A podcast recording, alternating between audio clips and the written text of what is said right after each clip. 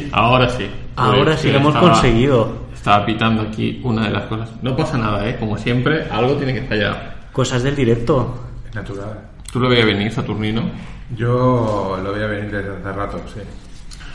Bueno, pues hoy traemos un tema un tope interesante para algunos, eh, tope soporífero para otros.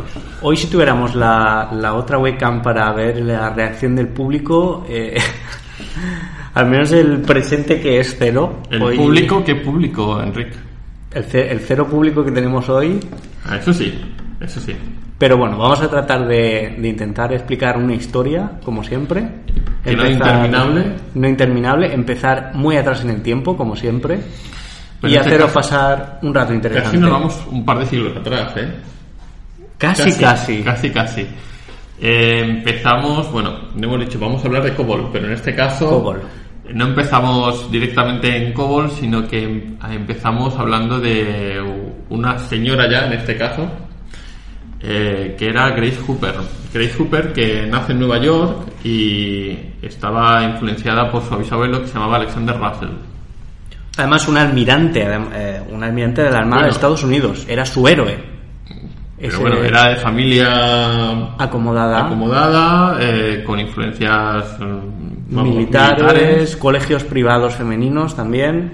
O sea, era- Tenía, tuvo bastante acceso, a pesar de la época en la que estaba, tuvo bastante acceso a la educación y, bueno, era una excepción realmente en aquella Bueno, época. en- o sea, para gra- se, se llegó a graduar en matemáticas y física en 1928.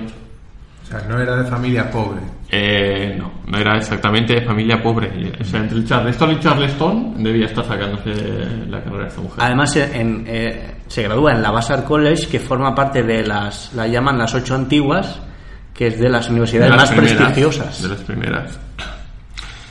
Además, eh, no solo se gradúa, sino que empieza a trabajar eh, directamente ya en, una, en el Bazar College, ¿no? Como, como profesora interina o, o como ayudante en este caso. se, sac- se sacaría un máster en matemáticas en Yale y luego a continuación sí que le ofrecerían a- a hacer como de asistente eh, en el departamento de matemáticas del Vassar College, que es donde se había formado ella. Pero bueno, como siempre hablamos de cosas de antaño y el tiempo, siempre hay un impasse que de Saturnino sabe muy bien, lo vivió en primera persona, Sí, yo ya estaba. sí. que tú ya estabas ahí, que es Soy del siglo XIX yo. ¿Qué pasa en 1900? Bueno, 39 y un poquito más, casi, casi. Bueno, en impasse. 1939 la Segunda Guerra Mundial empieza. Ahí está. Ahí está. Batalla de Inglaterra, etcétera. ¿Cómo lo viviste tú ahí? Bien. Bueno, con escepticismo, Ya pasará, dijiste, ya pasará. no, porque como siempre es igual. Si no es una, es otra. No hemos cambiado nunca nada. Bueno, pues esta mujer, a pesar de, como es, eh, a vivir, eh, amar en tiempos de guerra, ¿no? O en tiempos revueltos, vivir en tiempos de guerra, no sé cómo es. Eh, pues, ¿qué le tocaba a esta mujer? O, bueno, en este caso le tocaba a todos los hombres, pero esta mujer decide alistarse en la marina. Teniente Ripley. En, ti- en- en realidad lo intenta. Lo intenta. primero alistarse. Porque ya tenía 34 años, ya viejuna ya, ¿no? Bueno, a ver. Bueno, para la época ya era vieja para alistarse.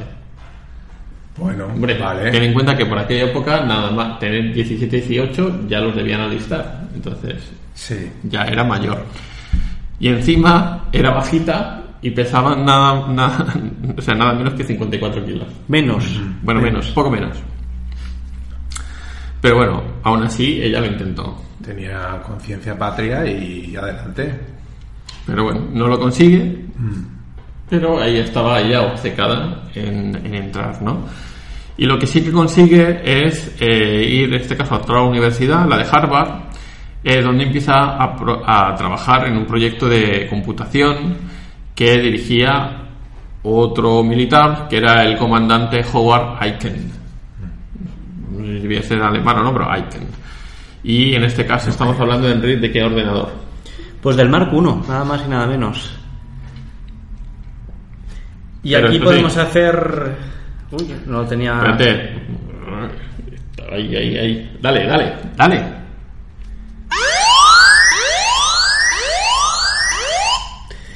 Interruptor, y este va a ser bastante breve. Como estamos más o menos en la misma época, os vamos a hablar de algo, de algo que quizá ya lo sabéis. Ah, ¿De dónde viene el término informático back o book aquí, como lo llamamos? Pues coincide con esa época y incluso se relaciona ese término con, con Grace Hopper, aunque erróneamente. Bueno, Eh, se le atribuyó, ¿no? se le atribuye en que ella bautizara ese, ese error como back y hay muchísimas fuentes que dicen eso, pero ella misma confirma que aunque estaba en Harvard en esa época y estaba quizá en el equipo, no fue ella el quien bautizó eso como back. Lo que ocurre es que el 9 de septiembre del 47 en la Universidad de Harvard, de Harvard, perdón, estaban trabajando en el Mark II. Eh, estaba dando un error y no conseguían encontrar el problema. Finalmente uno de los ingenieros localiza una polilla enganchada a uno de los relés. Además, impedía que funcionara y además era concretamente el número 70 del panel F. Esto, esto te lo ha contado Saturnino, ¿no? Que Esto me lo ha contado Saturnino y el hombre del Zulo que... Yo, yo ya estaba ahí. Que lo vivió. La polilla, sí. Al final, mm, ¿cómo pasa la historia ese, ese, ese insecto, ese- esa polilla? Pues que alguien apuntó en, en- en un libro de registro de, de ese computador y además de apuntar, mm, pegan el propio insecto con celo y ponen la siguiente frase. First actual case of bug being found. O sea, el primer caso de, Encontrar un- de encontrar un bicho. un bicho. Desde ese momento se extendería el uso de la palabra bug para referirse a cualquier error encontrado en el código, ya no solo provocado por insectos en este caso, sino Cualquiera. por cualquier error. Y aquí termina el in- mini interruptor. Y vamos con otra Pero dale, pero dale, dale. Uy, vale. Siempre. No, pero está bien. Saber de que este videojuego Ahora sí, Finalizado. ahora sí podemos volver. tiene un montón de bugs y que Claro, han eran proceda, bichos. proceda de eso. En fin, retomamos después de esta breve pausa eh, para el café y continuamos unos pocos años después de la finalización de la Segunda Guerra Mundial. Eh, en este caso, eh, se empieza, se había dejado el Mark I y empieza otro de los grandes ordenadores de la época, que era el Univac 1. Grandes no solo en, en lo que era en proceso, sino también en, En espacio. en espacio. O sea, En espacio y en peso, sobre todo, sí. Pero bueno, todos estos ordenadores que estaban creando y que estaban generando necesitaban eh, pues poder ejecutar el programa, aunque fueran tarjetas perforadas. Y hay, entonces, que, hay que hacer una pequeña anotación aquí que no lo hemos explicado al principio. Cada máquina, hablando en plata, era de su padre y de su madre. Se Bueno. programaba de una manera diferente y cada vez que tú cambiabas de máquina tenías que aprender de nuevo a programar esa bueno, máquina. al final ese registro de instrucciones eran ceros y unos, pero cada máquina estaba configurada de una determinada manera, hacía que, como siempre, no existían estándares. Y cada uno dijera, pues yo aquí es 1001 y aquí es 0001. ¿sabes? Esto ya depende. los motores gráficos rollo Unreal Uh, no, Unity ya está muy lejos, esto. muy lejos, muy lejos. Mm, No. Pues ten en cuenta que después de todo eso tenía que haber algo que transformara todas esas instrucciones en algo que era legible al humano a que fuera legible por el ordenador. Y eh, dado a... es- había surgido por aquella época eh, un, un lenguaje nuevo de programación que era el Flowmatic, que donde Grace Hopper tenía mucho que ver, porque había sido, dijéramos, jefa del proyecto, ¿vale? Y eh, una vez diseñado ese lenguaje, pues requería hacer un compilador. Y es en 1952 cuando eh, sale el primer compilador, que era el A0. Ya está. A0, o sea, dice A y 0. Ya, ya luego ya vendrá el siguiente. Pues sí, el siguiente solo tardó 5 años más. ¿Qué te Bueno. parece? Le preguntamos a Saturnino cómo lo habría bautizado el siguiente. Venga, no mires. Hombre, en teoría, en teoría, mirando mal sería A1. Y bueno, si hubiera a lo mejor pasado un año, ¿por qué pasaron 5? Bueno, pues, ¿Cuántas versiones intermedias que no debieron salir? a ver, si somos generosos podríamos decir una, una por año, pero me parece que hoy a lo mejor serían más. No sé. Pues nada, era directamente el B0. Vale. En lugar de subir una, subieron una letra al primero. Bueno, originales, que estaban pensando en otras cosas en vez de en el estilo. Pero bueno, era aquello de vamos a hacer un lenguaje para esta máquina, funciona y todo lo demás. Pero entonces se les ocurre que como empezaban a salir nuevos fabricantes, nuevos competidores, cada uno era de su padre y su madre. Dijeron, y si tenemos aquí y nos queremos cambiar, ¿cómo lo hacemos? Bueno, te jodes y bailas, ¿no? Cada uno que Entonces allí eh, llegó el servicio militar americano, que siempre le gusta mucho estas cosas, de poner orden, Bueno, y deciden crear un comité de lenguajes de sistemas de datos para unificar. para unificar, llamado el CODASIL. No sé de dónde, bueno, supongo que las siglas en inglés tienen que ver. Eh, eh, y lo que pretendían con este comité, esta burocracia, era crear un lenguaje que fuera aplicable en varios ámbitos, ¿no? Entonces eh, salían, como siempre, el gobierno con empresas privadas. En este caso, venga, va, intenta adivinar cuáles de ellas, y ya hemos hablado varias veces, está metida en este comité. IBM seguro. Muy Bien. bien. muy bien. Mini punto para ti. Estamos en los años 50. Pues O sea, estaba IBM, Bureau Corporation, Minneapolis Honeywell, Honeywell la de los teléfonos, ¿sí? también metida dentro. RCA, que te sonará tus queridos conectores RCA, esos también estaban metidos. Y Rand en, y uno que es Sylvania Electric Products, que esto no, no sabías exactamente qué coño hacían.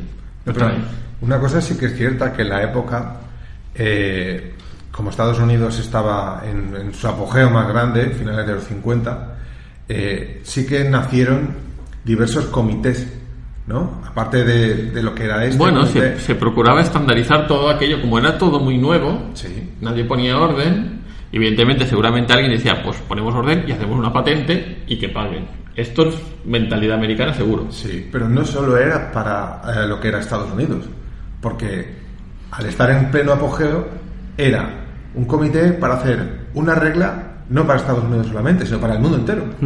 y, no es así que siempre intentan poner reglas a todo el mundo. Bueno, también en, en la época un poquito más a lo mejor nació lo del National em, Television Society Committee, ¿no? NTSC. El NTSC. Ahí está. National Transatlantic Standards Committee. Vale. O Transistors Committee, depende de dónde lo leas. Yo entendí televisión, pero bueno, es igual. Claro. La televisión a color en Estados Unidos. En la época. Todo era estandarizar. Evidentemente Estados Unidos era intentaba. una potencia Hombre, que arrasaba. allí, ¿no? Pues bien, esos intentan, y bueno, o siembran la semilla de lo que fuera el lenguaje común para todas las máquinas, ¿no? Eso sí, también había otros organismos, como siempre estandarizar, el ISO o el ANSI, que estos también luego jugaron un papel importante a la hora de, de esta codificación, ¿no? Pues bien, eh, toda esta delegación pues estaba capitaneada y básicamente por el director de personal del Departamento de Defensa, que era el señor Charles A. Phillips. Y eh, este señor eh, pensó que dice, pensó que todo este grupo de gente, incluido estos militares y estas, podía intentar eh, vislumbrar e entender a fondo todo ese complejo sistema. Y le destinaron nada más y nada menos que 225 computadoras, ordenadores, y eso superó, superó una cifra de alrededor de 200 millones de dólares. Dijeron, pues vamos a poner aquí 200 máquinas. 200 más que no eran Dos. portátiles. No, eran tipo Univac, eh, Mark I y... Una nave industrial cada una. Exacto, pero tenían 225. O sea, un polígono industrial en pequeñito. Un pentágono en, peque- en pequeñito a lo mejor. Entonces, claro, lo que necesitaban eran muchas máquinas diferentes para probar todo eso y poderlo, poder avanzar, ¿no? Entonces solo es mm, cerca de... ¿Cuántos exactamente años? Pues bueno, en 1959, cuando por fin, eh, concretamente el 20 del 28 y el 29 de mayo del 59, es cuando eh, definitivamente sale la especificación de lo que sería este lenguaje, el COBOL. Eh, Aquí se dice que a este acto de presentación asistieron eh, 41 personas. ¿Quién? No, pero Elegidos. 41. Elegidos. Elegidos. elegidos. Y eh, básicamente al final lo que eh, consensúa este, este gran equipo de empresa privada y, militares es eh, todo ese conocimiento que tenían del Flowmatic, que había diseñado y había participado Grace Hooper, para conformar lo que sería el COBOL. Habría que ver que tanta máquina junta, ¿cuál sería la factura de la electricidad? Porque Pero la pagaba el Estados Unidos, Ya, ya. el gobierno, no había problema. Uno que pasa pena aquí por pagar la factura de electricidad y, claro, tienen unos recursos impresionantes. Y Bueno, tenían. tenían muchos recursos. De hecho, todas estas, eh, estas empresas y el propio gobierno se dividía en varios comités. Comité de organización, comité de corto alcance y comité de largo alcance. O sea, al final era una serie de fases que tenían que ir cumpliendo para ir desarrollando. O sea, primero se reunían, eh, decidían qué era lo que se iba a hacer, se proponían qué, mm, qué acciones se tomarían a cabo en corto alcance y luego si eso se aprobaba llegaba al largo alcance para llegar al resto de, Todo esto enfocado Empresas. también a lo que era eh, la Guerra Fría, evidentemente, por la época. Hombre, evidentemente Rusia empezó a hacer una, ya lo hablamos en el otro podcast, un- una entidad propia en la hora de la computación y entonces ellos no se podían quedar atrás. Y evidentemente, contra más fabricantes tuvieran bajo el mismo paraguas eh, sus esfuerzos, en lugar de dividirse, se podían unir. Y aquí el que salía beneficiado, evidentemente, quien haya visto juegos de guerra, eh, era el, el propio gobierno. Entonces, y a lo mejor tenían acceso también a todas las máquinas por detrás, así como, ¿sabes? Bueno, Nunca se sabe. Entonces, eh, llegado a este punto, después de que es aprobado este estándar de, eh, bueno, el primer estándar de COBOL, eh, intentan llegar a un, a un consenso, ¿no? Pero bueno, sabéis que, o sabes, tú puedes imaginar quién era, quién tenía más poder en este caso o más peso a la hora de, de tomar decisiones de los estándar. ¿quién pone el dinero? Y una de las empresas grandes, en este caso era, como ya lo he dicho antes, IBM. IBM. Entonces lo que hacían era, para no dejar que tuviera peso, pues eran medidas anti-IBM, sesgo anti-IBM. O sea, era, son- se dieron cuenta después. O sea, hay una señora que se llama Jean Summit, que ya en 1981 declaraba que ella había sentido ese sesgo anti-IBM, ella incluida, por algunos miembros del comité, que se negaban a, por el mero hecho de que la proposición viniera de IBM, a implementarla. Tenían miedo de una empresa tan grande. No lo sé, pero en este caso no les dejaban. Pues bien, todas estas reglas, tanto consensuadas como anti-IBM, eh, se recogen en lo que era el tratado, o el, antes, o sea, el, COBOL era el lenguaje, pero todavía todo un estándar y todo un tratado eh, sobre ese lenguaje que era el Contran, ¿no? Que en este caso era Roy, lo voy a decir bien, Roy Goldfinger, Nada que ver con 007. No tiene que nada nadie que lo ver. piense. Este era el que eh, era asistente y era un, un miembro del comité del rango de corto alcance eh, que definía y documentaba todas esas reglas. Porque al fin y al cabo todas esas reglas estaban copiadas en parte de otros sistemas y en parte de, de funcionamiento de, de reglas algebraicas, porque al final lo que sí se decidió era es que todo eso estuviera basado en inglés. O sea, las instrucciones iban a ir en inglés Naturalmente. evidentemente por similitud en el lenguaje propio y, y por otras razones. Entonces, eh, dado de todas estas instrucciones que venían derivadas de Flowmatic, también acaban incluyendo una que era la cláusula picture y una cláusula if mejorada y goes que venían de otros lenguajes, pero que incorporaron también eh, dentro del propio lenguaje. Era como una suerte de caja sorpresa donde todo el Eh, mundo. iban implementando, o sea, le- eh, cogían trocitos de otros lenguajes que les gustaban, los, los estandarizaban y pasaban por el filtro y los incorporaban. O sea, mira, esto aquí me gusta, lo cojo. Pero no me gustan los nombres porque está en- Le vamos a cambiar el nombre, pero que haga lo mismo. Me recuerda un poco de lejos a Unix. Bueno, Unix es otro sistema tema. completamente. Que hay un podcast. Quien lo quiera escu- escuchar o ver está ahí en nuestra lista. Tampoco es de los más populares, pero está ahí. Entonces, eh, eh, básicamente había mm, esos comités y justo ese año, el 4 de septiembre, se reúnen para ver qué se había consensuado. Y evidentemente el señorito este Joseph Weckstein eh, vio que todos esos puntos que se habían recopilado de otros lados eh, pues no alcanzaban a, a- a- No a las cumplían expect- las no cumplían las expectativas. ¿vale? Porque luego decían, mira, todo esto que está haciendo esto es un batiburrillo, una mezcla que habéis hecho de todo lo demás. O sea, no era, vamos a pensarlo, era cogido, y esto cantaba. Bueno, pero si funciona, Claro, pero la idea no era esa, la idea era estandarizar. Entonces ya, eh, pues, mm, discuten en que al final cómo lo van a articular y se discute un nuevo nombre. ¿Vale? Entonces incluyen varias de esto, que era el sistema BUSI, esto copiado por ahí, y eh, Infosil, el lenguaje de la información, Cocosil y finalmente COBOL. era el menos gracioso de todos ellos. No lo sé, pero evidentemente es lo raro y lo curioso es que el nombre este fu- fue sugerido por Bob Werner, que era de IBM.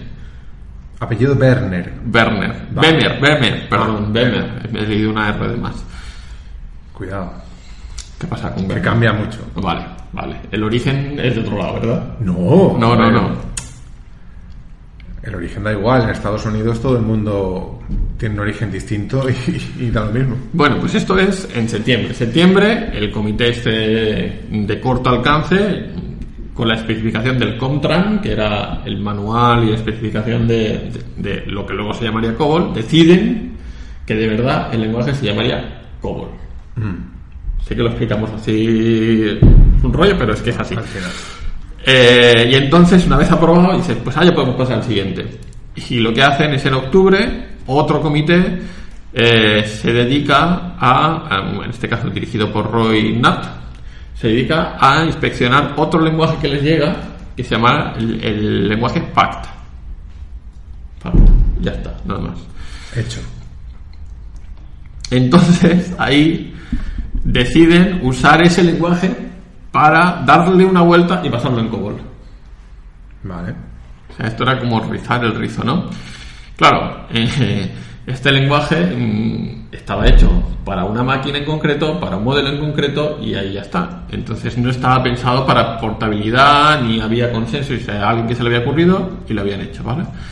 Entonces lo que hacen es, pues eso, hacer ingeniería y hacer que este lenguaje cumpliera los estándares mm, que pretendían con el COBOL. Funciona así.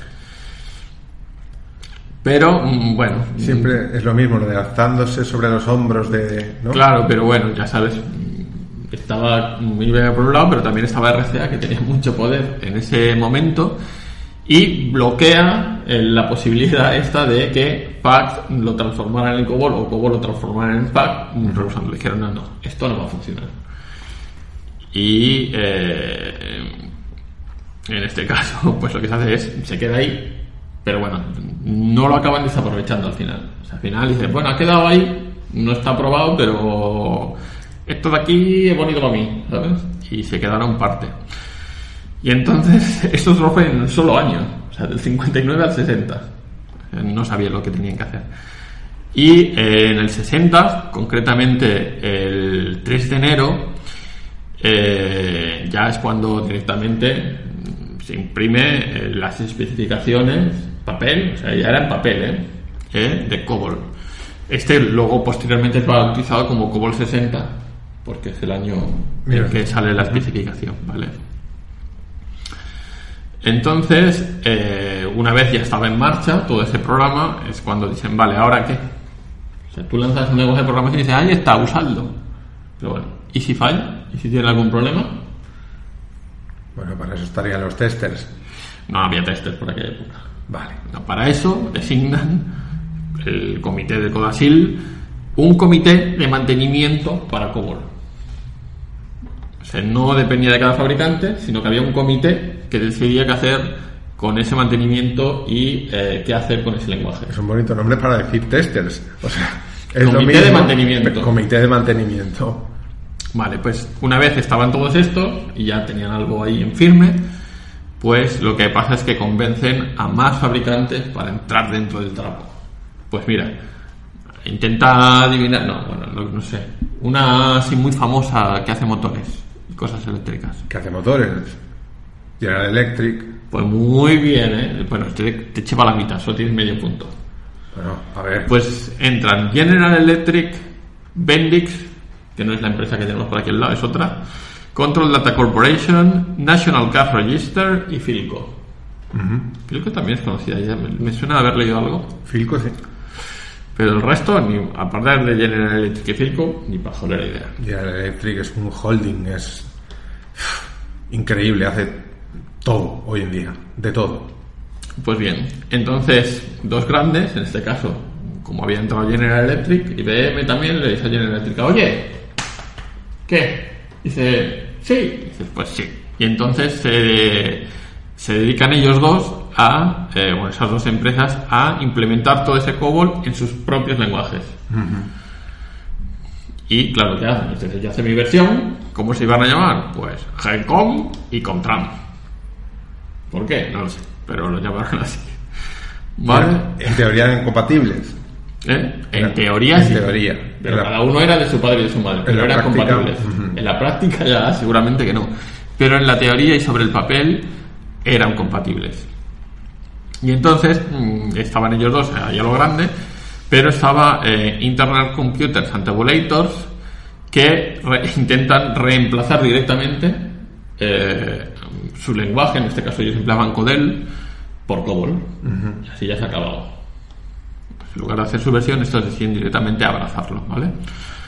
Es curioso como que nunca cambia la historia, ¿no? O sea, bueno, son ciclos. puede uno irse a, a principios del 20, a mediados, a final del 20, principios del 21 y seguimos igual con las guerras económicas o militares. Es igual, nunca cambia. Da igual, da igual. Bueno, pues todo eso era mientras hacían el estándar y programaban e implementaban todo eso.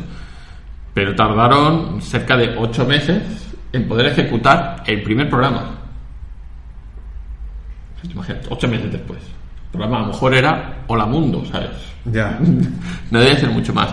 Y en este caso se trataba de la máquina en la que se ejecuta la primera ejecución de COBOL, era en un, R, en un RCA 501. No sé cuánto espacio y cuántas habitaciones debía ocupar, pero eh, seguramente eh, bastante. Pero bueno, tranquilo, que solo pasan 15 días y sí que consiguen portar ese código de RCA 501 a una Remington Ranton IVAC. O sea, demostrando al final que era compatible. No tuvieron que hacer muchas peripecias. Todo esto funcionando con, con lo que era fusibles Y válvulas de vacío. y válvulas de vacío. De la que tenemos el podcast del transistor.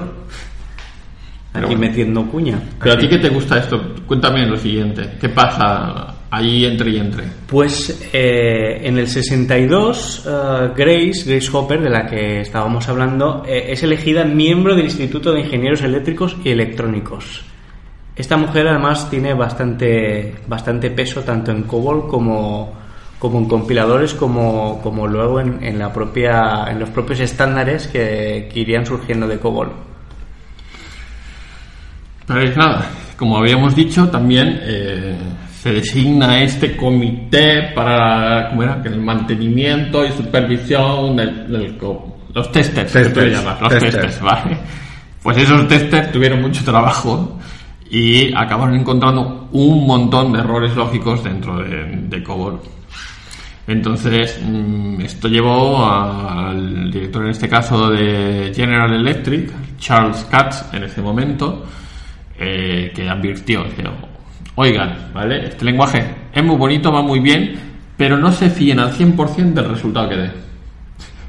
Imagínate. Esto, esto es bueno, ¿eh? o sea, sí, lo vamos a cobrar al ordenador porque no, seguro que no se equivoca. Y al final tuve que decir, oye, a lo mejor, a lo mejor se equivoca. Imagínate para hacer piezas de motores de auto o lo Como que sea. en el, el podcast que hablamos de la Human Computer, que a pesar de tener el ordenador, al final hubo una persona que volvía a hacer los cálculos, ¿no? Pues esto es por el estilo. Entonces, este comité eh, de corto plazo, el que eh, promulgaba la, la- la implantación de COBOL, al final dice, mira, vamos a hacer limpieza de toda esta mierda que hemos cogido de todos los lados y vamos a hacerlo, pero bien, lo que siempre se dice, ¿no? Y entonces eh, ven que hay ciertas inconsistencias y ambigüedades porque aquello estaba ahí un poco pillado aquí, pillado acá. Y al final eh, se basan en otros para, para montar lo que sería la siguiente versión, que sería posteriormente llamada como COBOL 65, ¿no? Pero eso sí, tanto batiborrillo y tanto código máquina, mm, eficiente, eficiente no era. Eso daba que compilar cualquier cosa en COBOL era muy, muy, muy lento. Pero eh, la Armada nos, no cejaba ese empeño. Pero atención, porque iba a de 3 a 11 instrucciones por minuto. Por minuto. No por segundo siquiera, por minuto. Por minuto. Tú imagínate. Cualquier persona podría hacer líneas. eso. ¿Cuánto puedes tardar? Bueno, impresionante, pero cualquier persona lo batía al ordenador como si nada. Bueno, esperabas una semana a lo mejor para que dijera hola y ya está. Bueno, contra de tener paciencia y eso. Pero bueno, tan solo dos años más tarde sí que consiguieron aumentar ese rendimiento y pasaron de esas 11, 11 instrucciones por minuto a 1000 instrucciones por minuto. Bueno, Esto es un 1000%, o sea, es, es- es mucho. ¿cómo se notaba Bueno, que 100% más, ¿no? No sé, un 1000% más, no lo sé. cómo se notaba que la carrera espacial empezaba detrás? Eso es en el rascar? 64, ¿eh? Ya, pero Eso sí, ten en cuenta que un ordenador de esa magnitud, calculando todas estas instrucciones, todas estas así, todas estas. mil, ¿eh? mil por minuto, que a lo mejor tardamos un minuto en hacer un programa, un minuto, ya no eran unas horas, era un minuto. Pues esto que era Claro. Parneriki, Dinero, Parneriki. y eh, tanto Parneriki que calcularon que por cada instrucción podía oscilar, más o menos, de lo compleja que fuera la instrucción, de 0,23 céntimos de dólar a 18, bueno, casi, casi 19 dólares la instrucción. 19 dólares la instrucción. A lo mejor era, mira, aquí hazme una multiplicación, vale, una multiplicación, esto ya cuesta 20, pues hazme dos sumas, que es más barato, ¿sabes? Era economía. Imaginemos con un procesador actual. ¡Pum! Carísimo, carísimo. Solo con, una, con un ciclo de proceso tendría un país en la ruina. Pero bueno, no cejaban en su empeño y, y sacaron posteriores versiones entre medias con mejoras. Y al final, pues mira, en el 61 sacan otra versión y en el 63 sacan una versión extendida del 61 que era la 63. Más o menos, más o menos. Pero bueno, mm, no cejan. eh, a ver, espérate, me estoy perdiendo. Ah, vale, esto. Eh, a pesar de todo esto, pues empezaron a tener un problema, porque antes prácticamente no había almacenamiento, todo era tarjetas, pero ya en el 63-64 ya había empezar a tener sistemas de almacenamiento, tanto fuera memoria volátil como no volátil, de cualquier o magnética o, o como fuera. Y entonces ahí se decide incorporar eh, todas estas instrucciones de manejo de ficheros y de almacenamiento masivo. ¿vale? Y con esta especificación y con esta premisa se dedican a trabajar en el siguiente estándar de COBOL. Pero ya el siguiente estándar nos emplazamos a 1968, tres años más tarde. Y es cuando ahí eh, empiezan a diverger eh, todas estas mm, versiones de COBOL.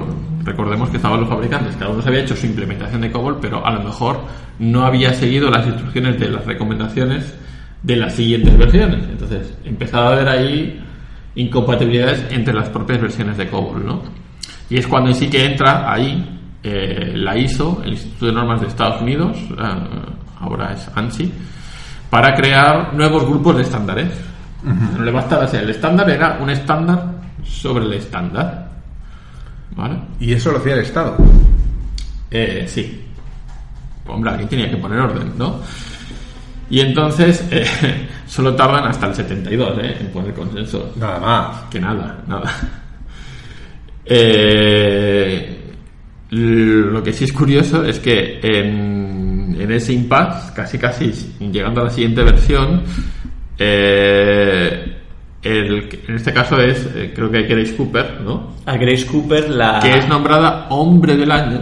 Hombre del año. Claro, que el, el título era así, Hombre del Año Sí, de sí. la Informática en la Asociación de Gestión de Procesamiento de Datos. Es que no le quedaba otro título. No sé cómo se lo tomaría. Bueno, mal, mal Sí. no se lo debió tomar, ¿no? No, un poco a chiste por lo de hombre del año, pero bueno, vale. Por aquel entonces ya era todo un logro. Sí. bueno. Pero no bueno, ella estaba obcecada en el COBOL y que eso funcionó. Entonces ya, llegando prácticamente en 1970, y ya por fin COBOL tenía un peso en la informática y era prácticamente el lenguaje más usado en, en- todo el mundo, de hecho.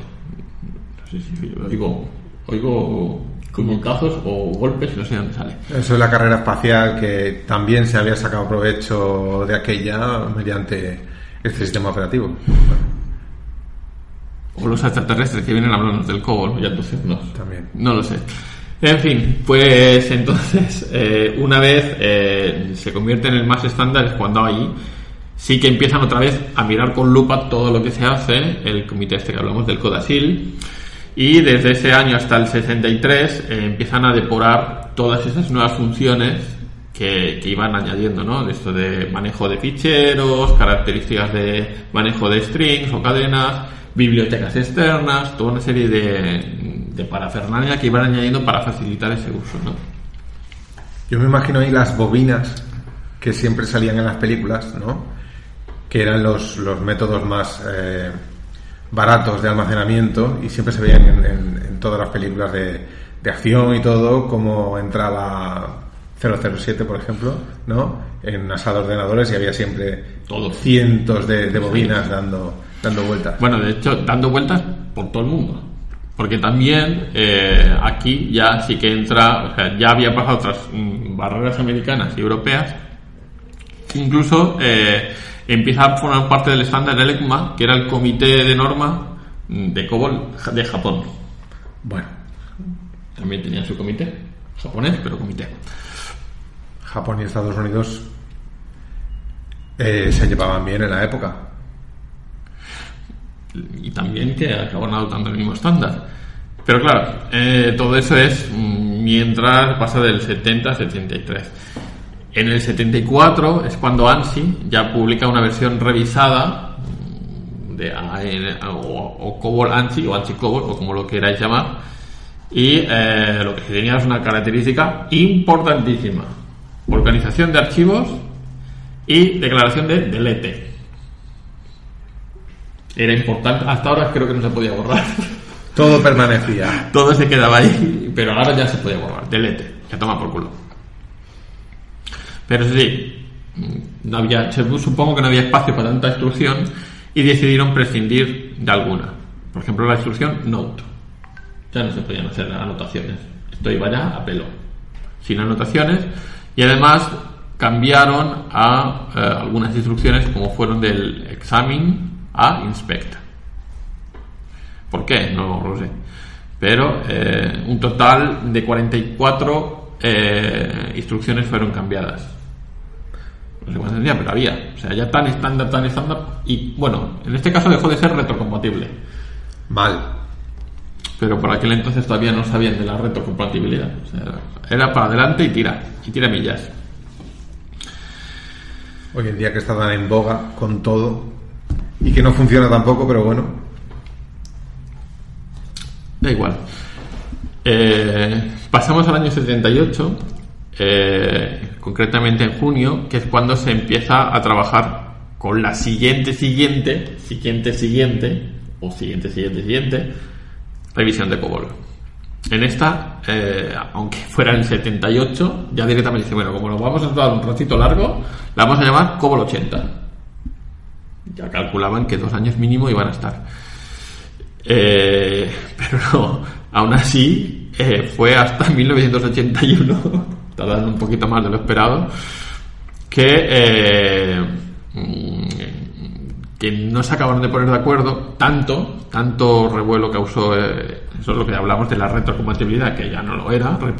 Entonces, eh, directamente el señor Joseph T. Brophy, el vicepresidente de Travel Insurance, que te parece una idea que estos tenían muchos ordenadores con el COBOL, eh, se cabreó, porque ese nuevo, nuevo estándar, con tanto quitar, poner y poner y cambiar, y ya no era compatible con el COBOL del 74. Que era realmente la versión anterior. Exacto, pues le digo, ahí está.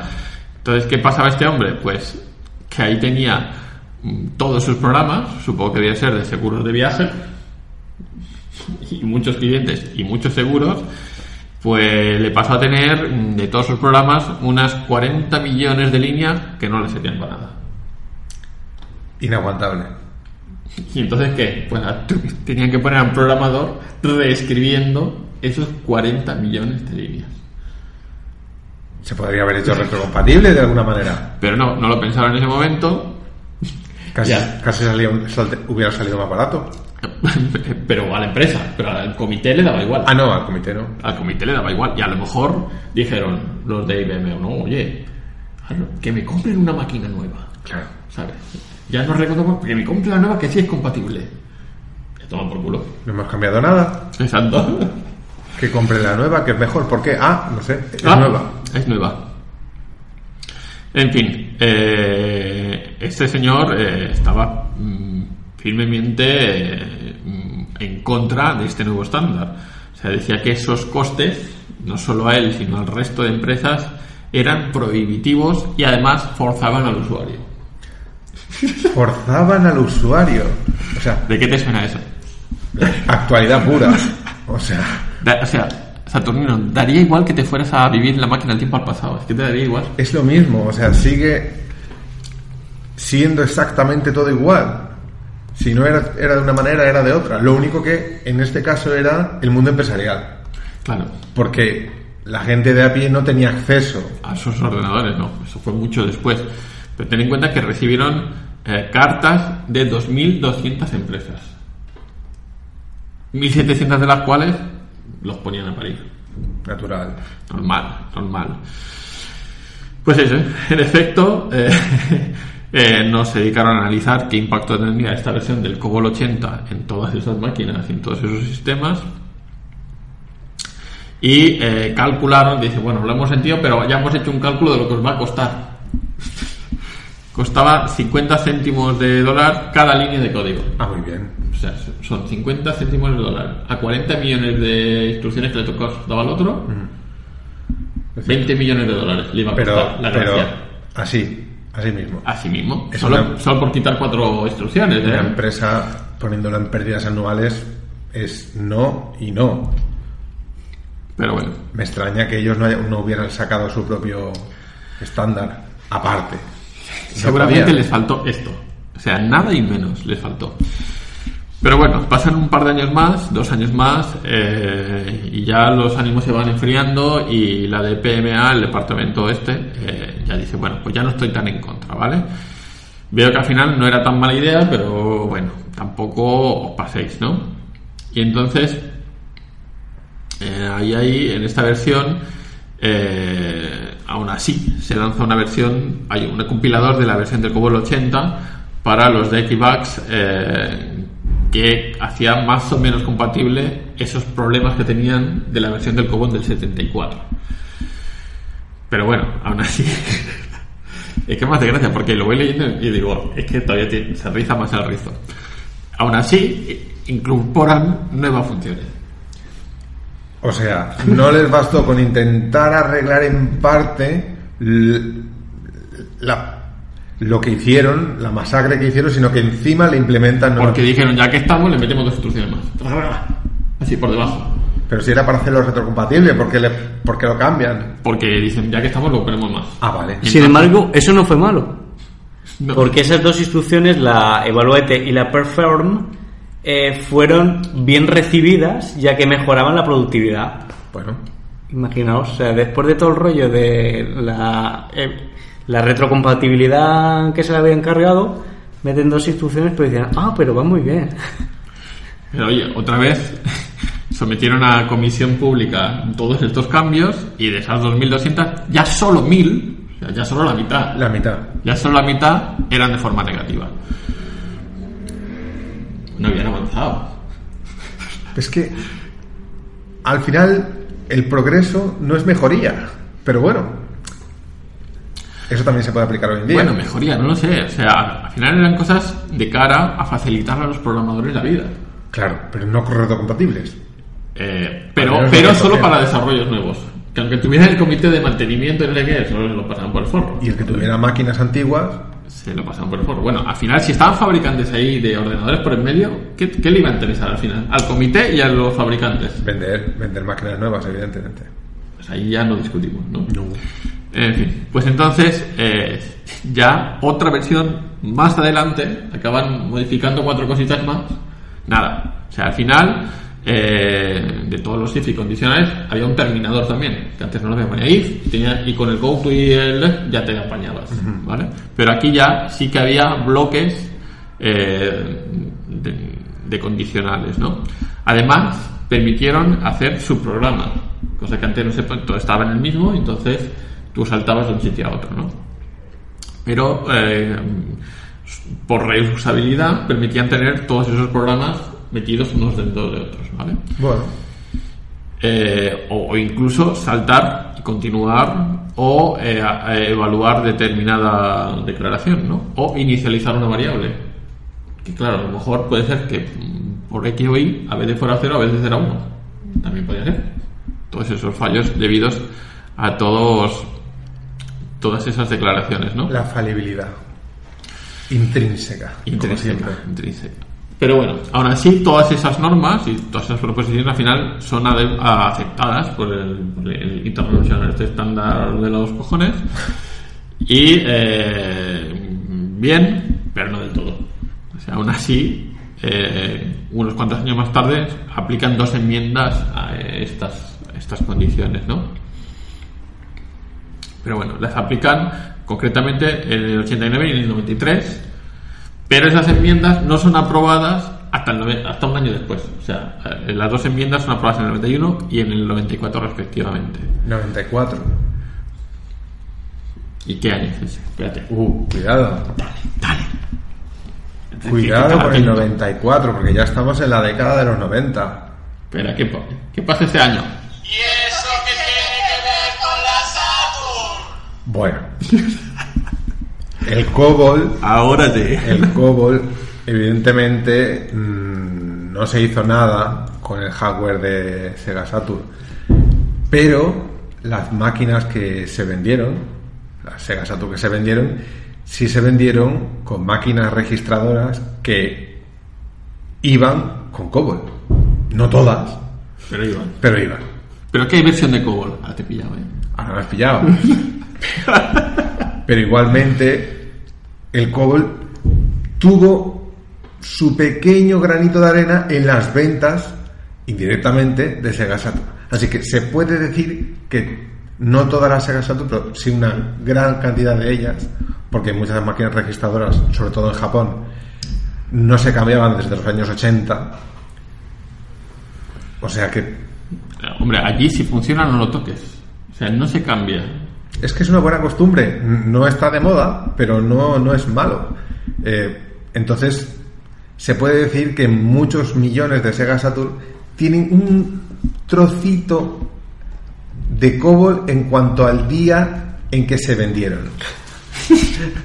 Eso, Joder, eso esto- es muy relativo, Nunca, ¿eh? nunca te había visto hilar tan fino, ¿eh? Para algo. Hoy, hoy estamos hilando muy, muy fino.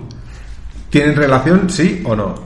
Sí, sí, bueno, eh, va, aceptamos barco, ¿vale? Vamos a aceptarlo porque no nos queda más remedio. Venga, yo te iba a preguntar Da igual. si había programas de gestión o algo en, en Saturn, de, de contabilidad. Hubiera podido haberlos siempre y cuando la máquina hubiera destinado, se hubiese destinado a otro tipo de cometidos.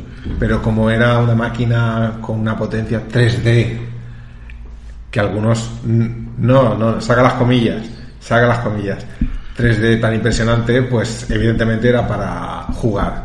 no era para... Hombre, para jugar era. Mejor hacía cálculos 2 más 2 o 3 más 3. Ya Sí. está. Para eso estaban las máquinas registradoras con las que se vendieron. Eso sí.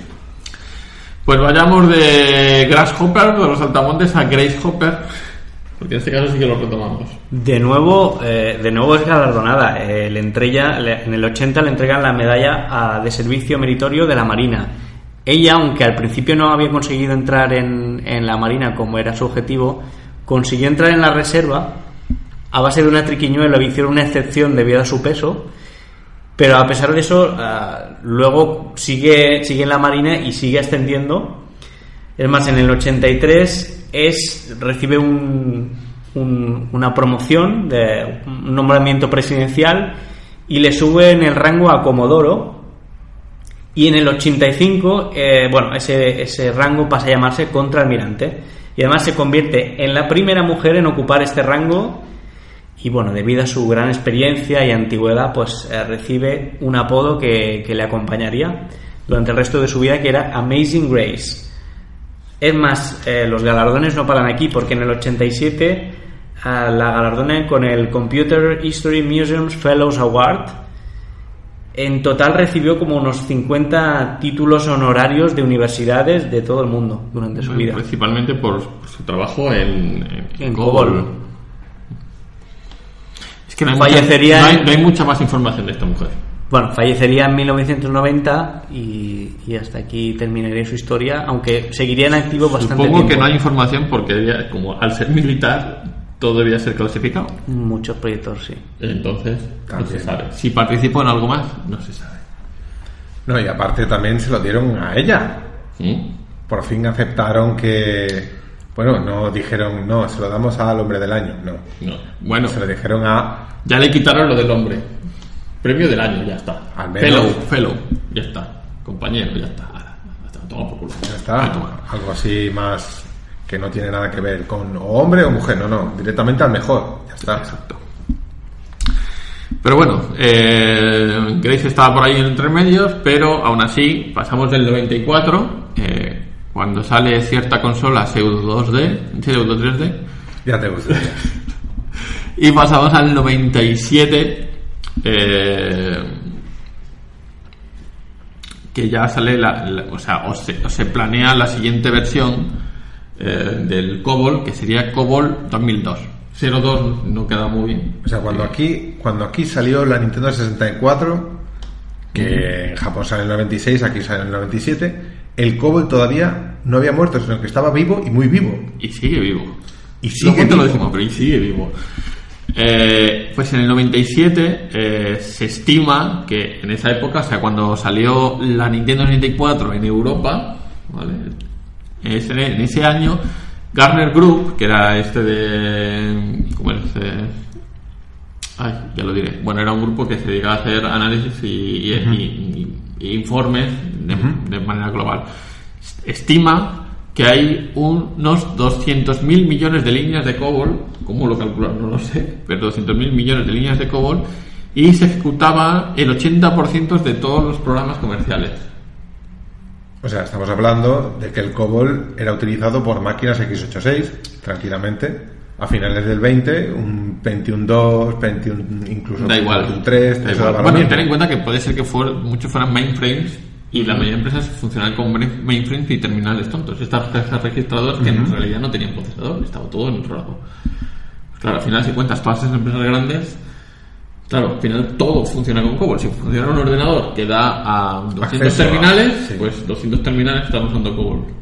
Entonces, supongo que por ahí va el cálculo.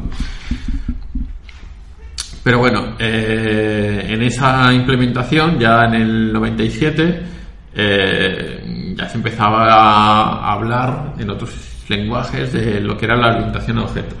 O sea, de tratar cosas como si fueran un objeto y no solo valores sueltos, ¿no? Y entonces COBOL sí que dice, ay, como siempre, dice, a ver, a ver, esto, esto me gusta, para mí. Y entonces adoptan, el- en este caso, de C++ y de Smalltalk, esa abstracción de objetos, ¿no? Copiones de C++. Pero bueno, aún así, en, en este estándar eh, sí que había otros proveedores como eran Microfocus y Fujitsu que estaban ahí, que todo les interesaba, ¿vale? Y eh, ellos sí que votan a favor y acaba siendo aprobada a finales del 2002, ¿no? 2002. Ya entramos en el 21. Uh, ya me puedo ir. No, no, ya, ya casi vamos a, ya casi acabamos. No, no, O sea, no. ya hemos parado ahí. Si yo lo digo por entrar en el siglo XXI. Esto es inaguantable, casi casi, lo del siglo XXI. Y entonces no... Ahí ya... ¿Cómo puede seguir vivo algo de mediados del siglo XX? Pues ahí está. Es algo casi increíble. Bueno, eh, es que era, era muy importante. O sea, se, se sigue empleando en banca, en, en empresas financieras, de seguros, etcétera, etcétera. Ahí está la frase de no todo lo nuevo es mejor. No, eso es, los bancos es, si funciona lo toque y como el cálculo este de cambiar líneas de código de COBOL sale carísimo, Vale. pues la recomendación, antes de acabar, si alguien quiere conseguir trabajo aquí en España, que, aprenda COBOL, o sea, hay trabajo seguro. Eh, en fin, todas estas características de COBOL que ha ido evolucionando y todavía se usa, eh, eh, algunas incluso se descartaron, que al final son características que incluyen otros sistemas operativos, pero bueno, en este caso se descartaron. Por ejemplo, se descartó que fuera de código libre.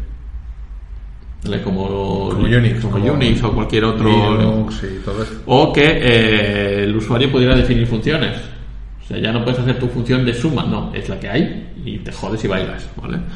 O eh, poder entrar un bucle dentro de otro de forma recursiva. Esos nuevos patrones de programación tampoco estaban contemplados. Eh, poder definir zonas regionales, si trabajo con euros o dólares o trabajo eso no. Si en español o en inglés nada. Esto es uno Sigue siendo inglés. y uno. Americano y se acabó. En este caso los que lo tenían jodido eran los japoneses, porque no podían usar caracteres extendidos de kanji ni nada, porque era Unicode, plano y llano y a tomar por culo.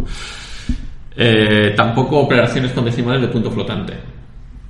Todo cuadriculado. Bueno, lo único que deben hacer lo mejor es multiplicar por 100 y luego... Pero ahí se pierde potencia. Pero bueno, si funciona, funciona. Bueno, pero decidieron descartarlos. ¿eh? O incluso eh, cosas de, de secciones de pantalla para poder pintar. También se descartó. Pero bueno, aún así, después de ese estándar del 2002, hay otros dos más, en 2006 y 2009, Madre mía. que eh, salen a luz y, y son apro- ap- aprobados por, el- por este comité. ¿Qué te ha parecido? ¿Quieres que te hagamos un resumen, resumen? Me parece increíble que un sistema de este tipo haya aguantado desde, desde 58, 59. O sea, es, que es casi increíble. Pues. ¿Te ¿Quieres hacernos un resumen? Tú que has estado atento. Pues podríamos hablar, si quieres, de algunas características de, de COBOL, así como para finalizar, ¿no? Pues era un lenguaje o es un lenguaje estándar, ya que puede ser compilado tanto en máquinas un IBM AS400, que es un frame... mm, ¿Cómo se llama esto? Un frame Framework. un framework en ordenadores personales, etcétera, etcétera. Está orientado a los negocios. eh, era diseñado además para, para- para aplicaciones comerciales, entonces todo lo que estaba relacionado con el ámbito financiero. Aparte de, de defensa, porque estaba metido el, estado, el, el- el gobierno de Estados Unidos. Eh, Era capaz también de trabajar con grandes volúmenes de datos, que es una de sus ventajas, ya que mm, trataba con bastante bien, eh, el, hacía bastante bien el tratamiento de archivos. De ahí que todas esas transacciones bancarias, financieras y tal funcionaran muy bien en COBOL y no las quisieran cambiar. Era un lenguaje robusto, por otro lado, eh, robusto tanto en depuración como, como en, la cantidad de herramientas de prueba que tienen, y es un lenguaje estructurado. eh, es, supuestamente es fácil de leer y modificar. Aquí ninguno de los presentes creo que ha programado en COBOL. Tony, que sí que ha programado en COBOL, no ha podido Hoy no venir. han podido venir. Pero bueno, hemos hecho aquí la defensa. En la actualidad sigue usándose COBOL. Como, como nota final, al año se siguen escribiendo 5.000 millones de líneas de código para COBOL y se estima que en todo el mundo hay escritas 300.000 millones de líneas. Pues, Dato, dato, dato random, ¿eh? Dato Eh, random. Si se imprimiesen en papel, o, eh, sería una montaña de papel de a cerca de 600 kilómetros de altura. Mira, Podrías escalar montañas en COBOL. sería algo muy divertido. Y aunque no lo hemos advertido antes, este programa no va a ser un tutorial para aprender a programar COBOL. Lo siento mucho. Se acaba por hoy nuestra Wikipedia, ¿no? La, Wikipedia sabe- hablada. todo el mundo lo sabe. La Wikipedia Esto es hablada. Wikipedia hablada, sí. Correcto. En fin, eh, ¿algo más que aportar, Saturnino? Bueno, ¿Vas a hacer un port mm, o ensamblador mm, o compilador de COBOL para la Saturn? era demasiado divertida como para utilizarla con un programa cor- corporativo, aunque Vale, pero a lo mejor le puedo poner cartucho ahí para calcular facturas. facturas. Sí. Una Sega Saturn. Con la diversión que proporcionaba. Pack, eh, pack Saturn. Saturn. Nah, Joder. Eso no ocurrió No. Y no ocurrirá jamás. Si alguien que es de los que nos ve quiere hacer un programa de facturas para Saturn, Antonio lo compra. Y lo patrocina, además. Pero, pero Con su logo. Que hoy no está Yo. aquí. Y yo, y yo, y yo. Y tú, sí, hombre, claro. Ponemos ahí. Les digo, cualquiera que. O sea, llame como te llames, lo puede comprar. De todas maneras, el Tony hoy no ha venido. Que ya vendrá. Ya vendrá. Tú déjalo, que ya vendrá. Y nos En fin, despedimos. eso, esperamos vuestros vuestros programas en Cobol. La siguiente vez, más o menos, más o menos. Y vamos a hacer lo que nunca hacemos: es agradecimientos en general, pedir que la gente se suscriba, pedir que la gente le dé a la campanita y, y- Bueno. y que nos esperen al siguiente programa. Aquí abajo, espérate que no veo la cámara. Espérate, aquí. Justo por aquí abajo. Por ahí, Por aquí, algún, por en aquí, algún sitio. por aquí está. Y los A saludos, suscribirse. como siempre. Eh, Saturnino, ¿quieres saludar a alguien? Por supuesto que sí. Los amigos Saludos, de- Como siempre, al Cono Sur, evidentemente a España, ya eso ni se discute. A Cádiz, que estaba por ahí también, que lo hemos visto. Saludos, ciudad preciosa y, y ¿por qué no? También otra ciudad también preciosa, eh, a Rosario, que bueno, ¿Qué está ahí? La Rosario, que la, la chica esa de la esquina. Rosario, Argentina, Ah, vale, vale, vale, vale. No te había entendido, no te había entendido, no te había entendido. aparte de todo el Cono Sur y toda Hispanoamérica, por supuesto. En fin, te llames eh, Manolo, eh, Enric, Mike. Mike, Grace eh, Hopper. Grace Hopper, eh, ¿qué más? Eh, Isradiel, eh, ¿qué más aquí? Ma- eh, Javi H, Cacuart, eh, Hugo, nuestro amigo Hugo. Hugo, Manolo, eh, Antonio, eh, Juanjo, Juanje, Javi, no me no me todos. Juan G. Juega también. Todos los que nos estáis viendo, os emplazamos a vernos el próximo mes. Creo que todavía no hemos decidido de qué irá. Tema por definir. Esperemos que no sea del podcast de dormir, ¿no? No será. Sí, este- sí, otro, otro. Otro, de podcast dormir. Sí. En fin. Eh, os emplazamos, es que estoy intentando poner aquí la música, pero no, esto no chunda, ¿vale? ¿No podría ser algo de los 90, mm, no sé, algo así, entre el 95 y el 93, un año especial? Ahí no hay quizás? nada. ¿Cómo que no hay nada? No hay nada relevantemente importante. Relevantemente importante para ti, no, pero para, Para es un Japón vacío. entero, Vacío legal. vacío legal. Vacío legal. En fin, gracias Enric por la música. Gracias a Turnino, gracias a los que nos ven, gracias a los que nos, a los que nos compusieron la música, a toda la gente que a veces viene y pero hoy nos han dejado aquí solos. Y nos vemos el mes que viene. Eh, pues ahora, Si os quiere, bon voyage.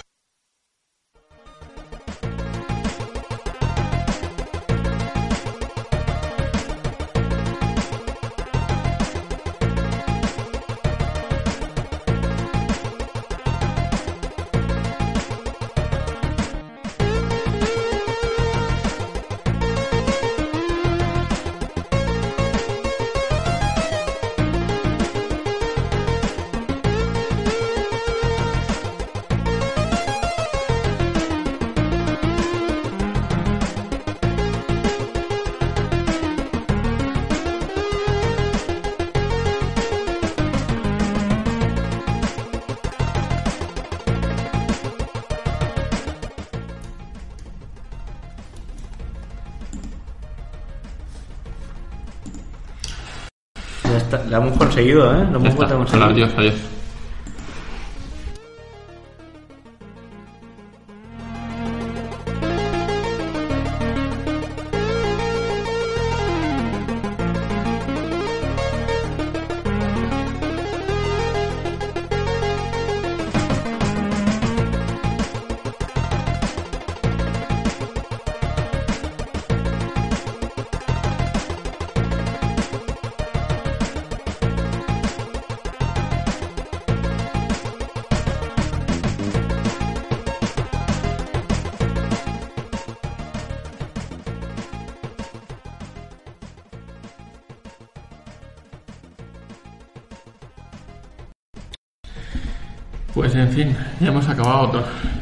Pensaba que no.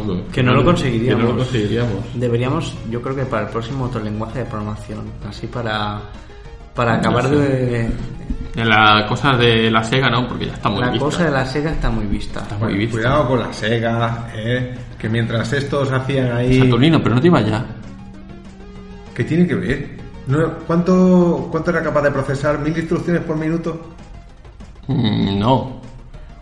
11. 11. Ya le he puesto... imagínate.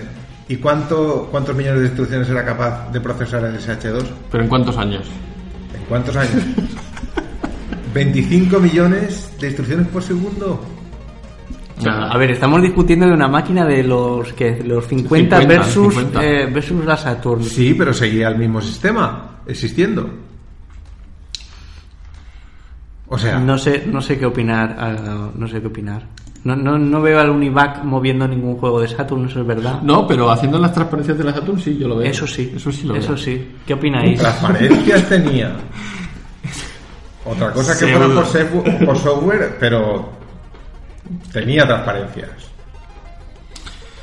Cuéntanos, Saturnino, ¿qué, mm, ¿de qué nos hablas en el próximo podcast que vas a presentar? Bueno, todo depende de si Dios quiere que estemos aquí, ¿no?